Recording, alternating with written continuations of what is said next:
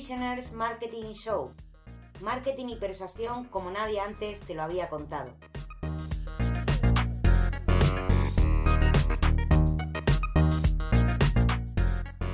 Este es el programa número 21 de No Prisoners Marketing Show. Te habla Néstor Marquínez, también conocido como tu hombre No Prisoners de nestormarquínez.com y hoy me acompaña Cristi para ayudarme a patear culos y compartir ideas subversivas acerca del mundo del marketing, persuasión y emprendimiento.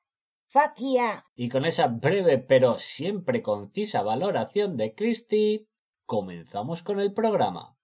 Y hoy rescatamos de los archivos un programa del podcast hermano, con un tema que seguro interesará al oyente, la persuasión. Tema que siempre suele generar debates y herir sensibilidades, que viene siendo la especialidad de este programa, en realidad.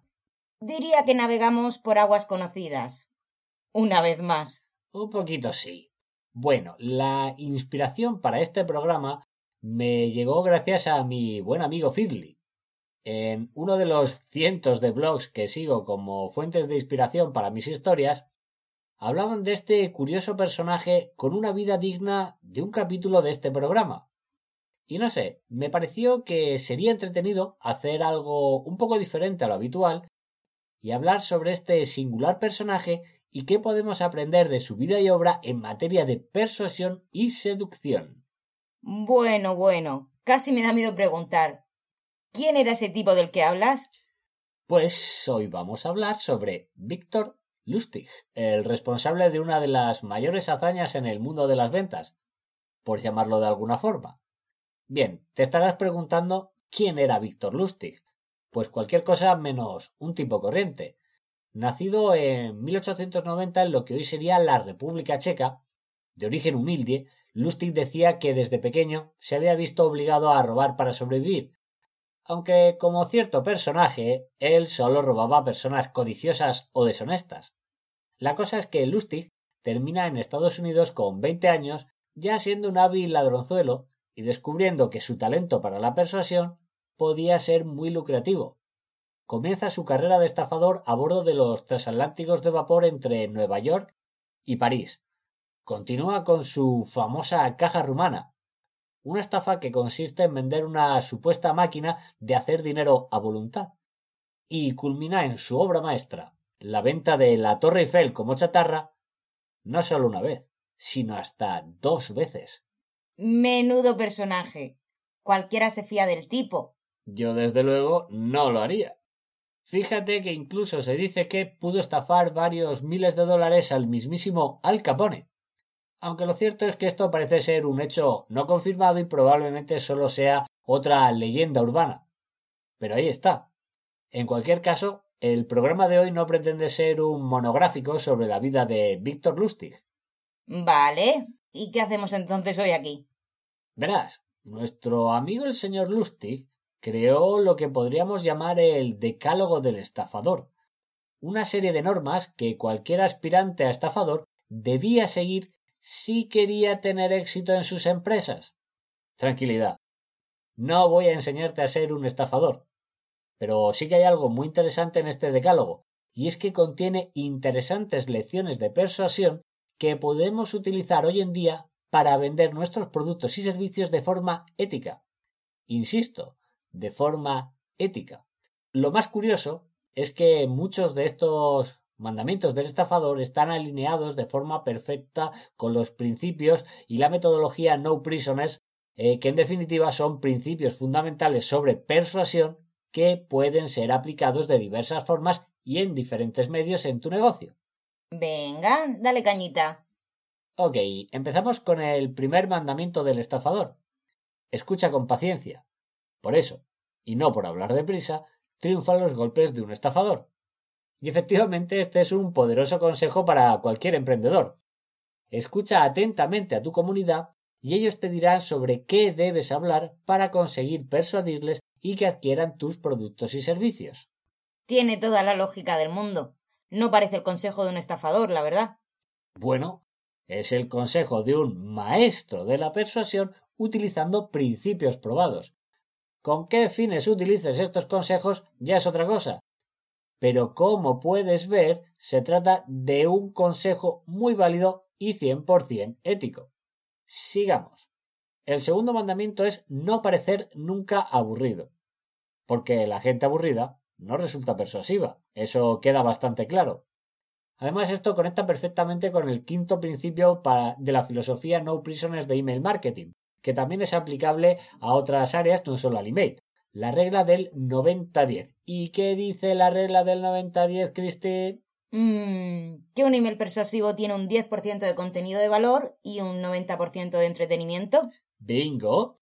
Uno de los secretos de persuasión es resultar entretenido para tu comunidad sin importar el medio que utilices para comunicarte con ellos. Y fíjate que esto no es algo nuevo, es algo que el señor Lustig ya identificó en 1936, casi 100 años atrás. Prosigamos con el decálogo del estafador. El tercer y cuarto mandamientos son muy parecidos y se pueden agrupar sin ningún problema en, un solo consejo. Espera a que la otra persona manifieste cualquier opinión política o revele sus creencias religiosas y luego muéstrate de acuerdo con ella. Y es que compartir opiniones políticas o creencias religiosas con tu comunidad es una forma poderosa de conectar con ellos y crear lazos comunes. Ahora, esto es algo que tiene sus pros y sus contras, es un arma de doble filo, porque si bien resultan elementos persuasivos muy potentes, si tu comunidad, si hay una parte de tu comunidad que no comparte esas opiniones y creencias, podrían decidir marcharse a otro lado. En mi caso, por ejemplo, ya tenía muy claro desde el inicio que no tenía interés en posicionarme en ninguno de estos dos aspectos para lo bueno y para lo malo. Desde luego esta estrategia tiene sus pros y sus contras que debemos valorar antes de utilizarla.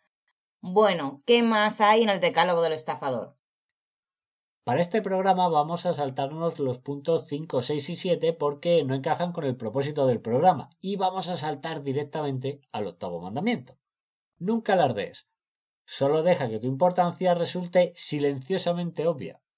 Aunque la primera parte del consejo tiene mucho sentido para un estafador, no estoy completamente de acuerdo con la idea de no alardear nunca en un entorno de negocios. En cualquier caso, es la segunda parte de este mandamiento la la principal, la que es absolutamente brutal. Deja que los números hablen por ti, deja que los resultados hablen por ti, deja que los testimonios de tus clientes satisfechos hablen por ti, porque todo lo que tú afirmes puede ser rebatido. Pero cuando son los demás, cuando son los propios datos los que hablan por ti, entonces hay pocas posibilidades de que alguien rebata esos argumentos.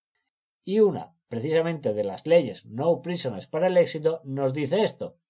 El mejor branding son los resultados. Vaya, esa no la había visto venir.